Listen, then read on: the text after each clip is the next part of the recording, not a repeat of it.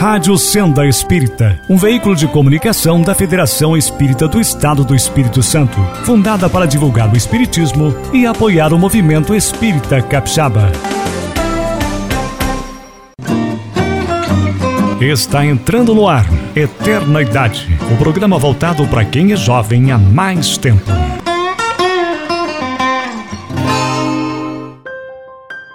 Olá, caro ouvinte. Começa agora o programa Eternidade, horário dedicado a você que é jovem há mais tempo, você que mantém viva a abençoada energia da vida. Sou Marieta Mosquen e estou aqui para mais uns minutos de reflexão em sua companhia. Hoje abordaremos um tema que nos traz uma solicitação, um convite para conhecer ou rever os meandros que levam a paz do espírito a todos os jovens da terceira idade. O tema é uma discursiva sobre alguns trajetos e percursos que nos conduzem ao encontro da luz, da elevação espiritual, através da palavra, da ação e do amor.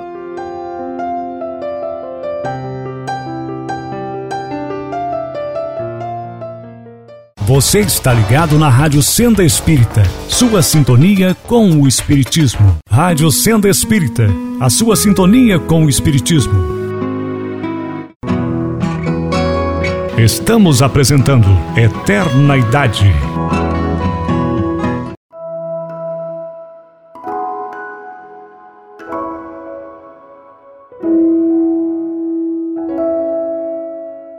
Não espere acontecer, permaneça a dar testemunho de sua fé, pelos vieses de seu comportamento, pensamentos e palavras.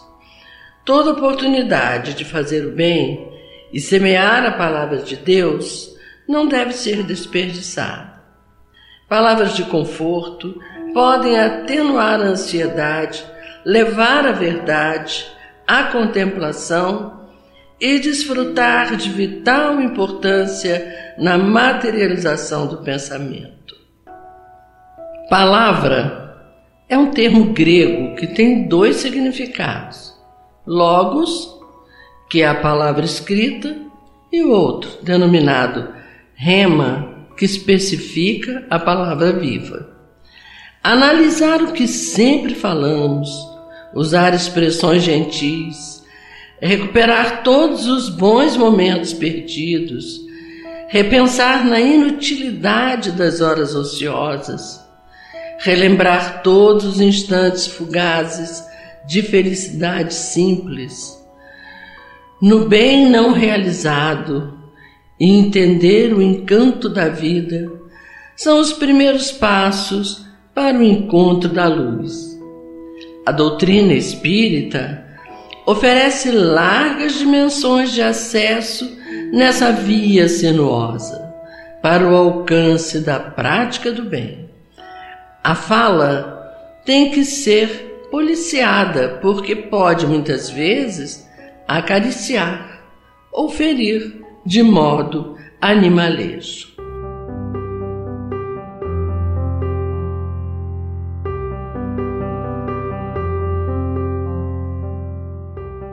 Espírito de Jerônimo de Mendonça faz referência ao peso da retórica numa das partes que compõem uma unidade de seus versos que agora lerei. Martelam-me a mente as palavras, tal como fossem pingos de uma chuva torrencial, em insistente apelo para regar o solo e a semente abrirem seu nascente para a vida. Interpretando o texto poético dessa estrofe, encontramos o sentido exato da força e do poder da palavra, que se mostra, em princípio, pelos tons amargurados de renitentes lembranças, quando diz: Martelam-me a mente palavras, tal como fossem pingos de chuva torrencial em insistente apelo. que remetem não só às marcas proferidas, mas às interrelações com a autoanálise comportamental e ao crescimento moral.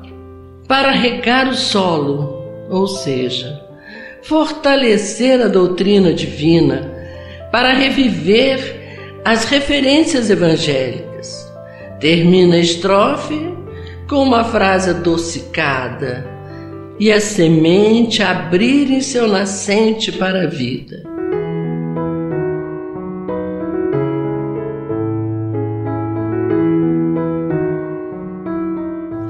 Aí almeja o crescimento espiritual, a festa da colheita, através da palavra do mais humilde semeador.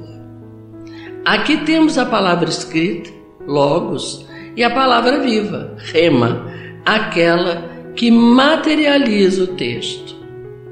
Além da força do pensamento e do verbo, que plasmam sentimentos e desejos, muitos outros fatores são determinantes em nossa vida. Temos dentro de nós tesouros adormecidos que precisam sair do baú, repleto de pensamentos emaranhados, os quais, se uma vez desfeitos nós dessa trama, podem levar a mudanças radicais em nossas vidas. Precisamos descobrir essas riquezas imensuráveis, infinitamente maiores do que qualquer coisa oferecida no mundo.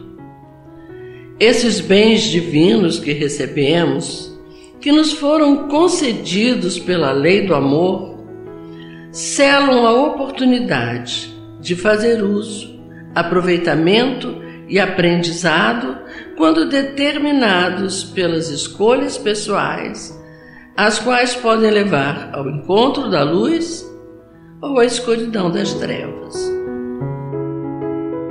Para o encontro da luz, o ser humano precisa, em todo o seu contexto, buscar um direcionamento calcado no domínio das leis morais da vida, da fé e da caridade.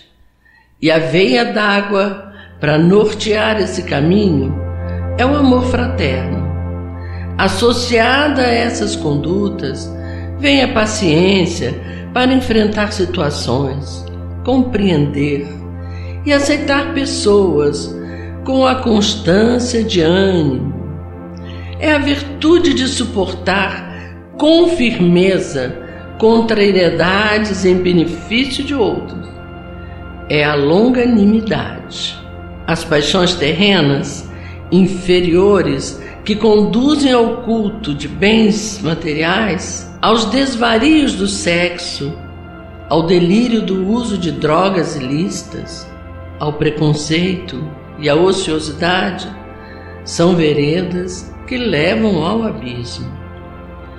Entre as qualidades e virtudes que podem nortear o caminho para o alcance da paz do espírito, vislumbra-se um leque de oportunidades e condicionamentos que se esvai infinitamente pelo horizonte, ensejando ao ser a escolha da conduta correta, na certeza de que é possível renovar e construir a vida com a vontade interior fortalecida sempre pelas bênçãos de Jesus Cristo. Segundo o matemático, físico, filósofo e teólogo francês Blaise Pascal, que demonstrou importante convicção religiosa baseada mais na fé e no comprometimento existencial do que na razão, Devemos mudar a regra que seguimos até aqui para julgar o que é bom. Essa regra está baseada em nossa vontade e não na vontade de Deus. A consciência é uma relação da alma consigo mesmo. É uma relação intrínseca, interior e espiritual que possibilita o homem a conhecer-se de modo direto e infalível. Inevitavelmente, esse encontro provoca emoção, uma reação imediata a descobertas favoráveis ou não. Assim começa a saga em busca da luz. Impulsionado pela oportunidade de reconhecer-se, agora sim pode ser humano observar com veemência todas as diretrizes comportamentais que assegura o roteiro para uma vida mais feliz.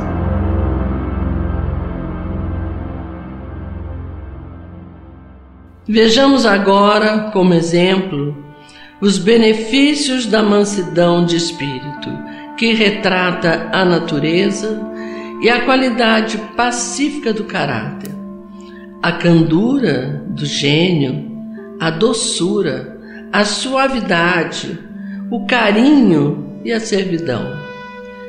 Ela é o oposto do estresse, da angústia e da amargura.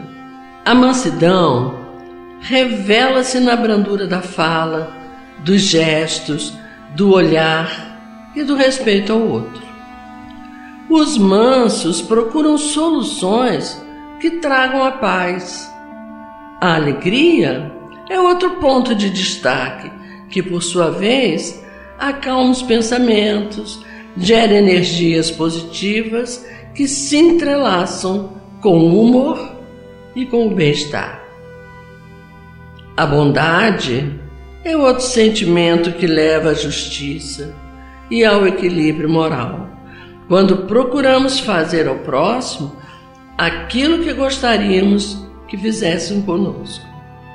Acalentar o desafortunado proteger os órfãos, respeitar os idosos, ouvir os jovens e acalmar os angustiados, entre muitas outras, são atitudes que levam a quem mais se propõe a fazê-las do que aqueles que as recebem.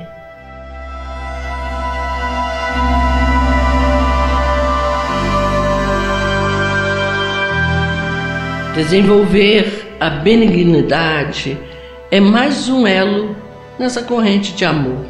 Enquanto a bondade é um atributo do caráter, a benignidade é uma atitude de gentileza, desprendimento, generosidade com todo necessitado que sofre, seja por causas naturais, seja por causas materiais ou espirituais.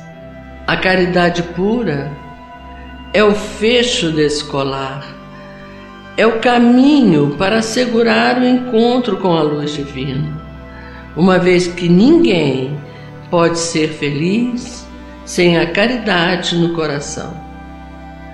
Lembrar sempre que aquele que hoje necessita do seu apoio pode ter sido um amigo que lhe ajudou em outras vidas. A prática de fazer o bem ao próximo confere às obras humanas uma elevação moral, aliada à beneficência, à austeridade e à sinceridade.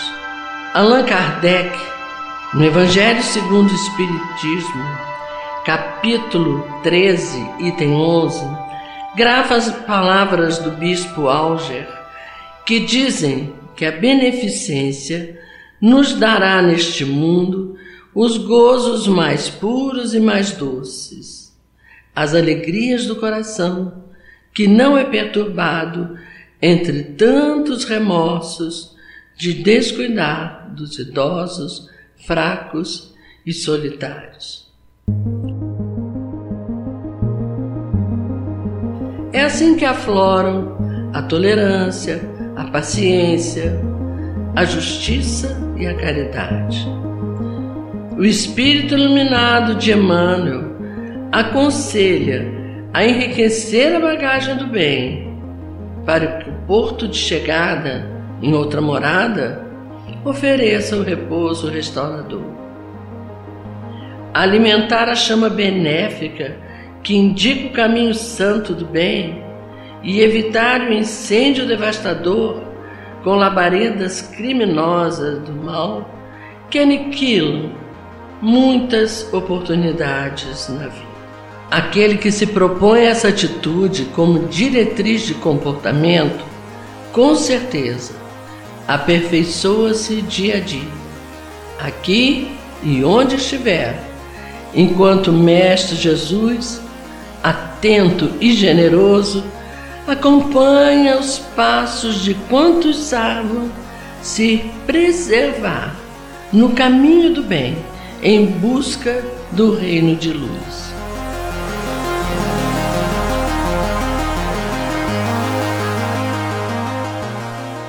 Caro ouvinte, companheiro de caminhada, se eu e você algum dia almejarmos ainda buscar um guia para a iluminação espiritual de nossa jornada neste orbe, certamente estaremos lamentavelmente desatentos ao roteiro de luz que as mensagens evangélicas nos oferecem.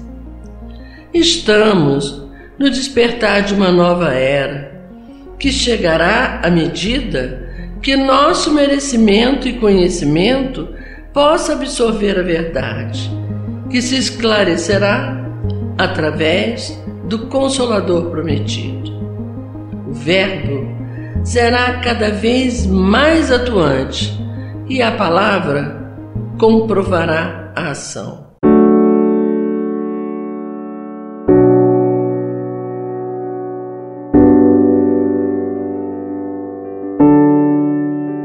É chegada a hora da renovação. Precisamos reunir todos os maus pensamentos e sentimentos e destruí-los com firmeza, para que somente os bons fertilizem o campo espiritual de nossa alma. E que, com humildade, possamos então colher os frutos dessa reforma íntima e alçar voos ao encontro da divina luz.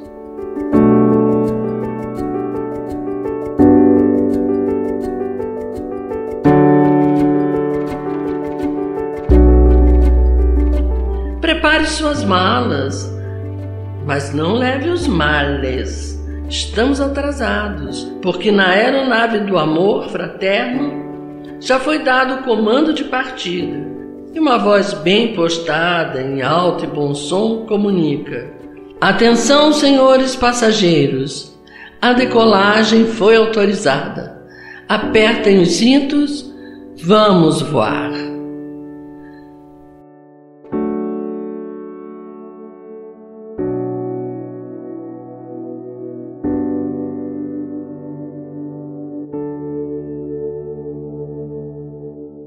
Caro ouvinte, companheiro de jornada, obrigado pela audiência a esse programa que é direcionado a você. Você que desfruta das alegrias da eternidade. Nesse horário, dedicado a você que é jovem há mais tempo.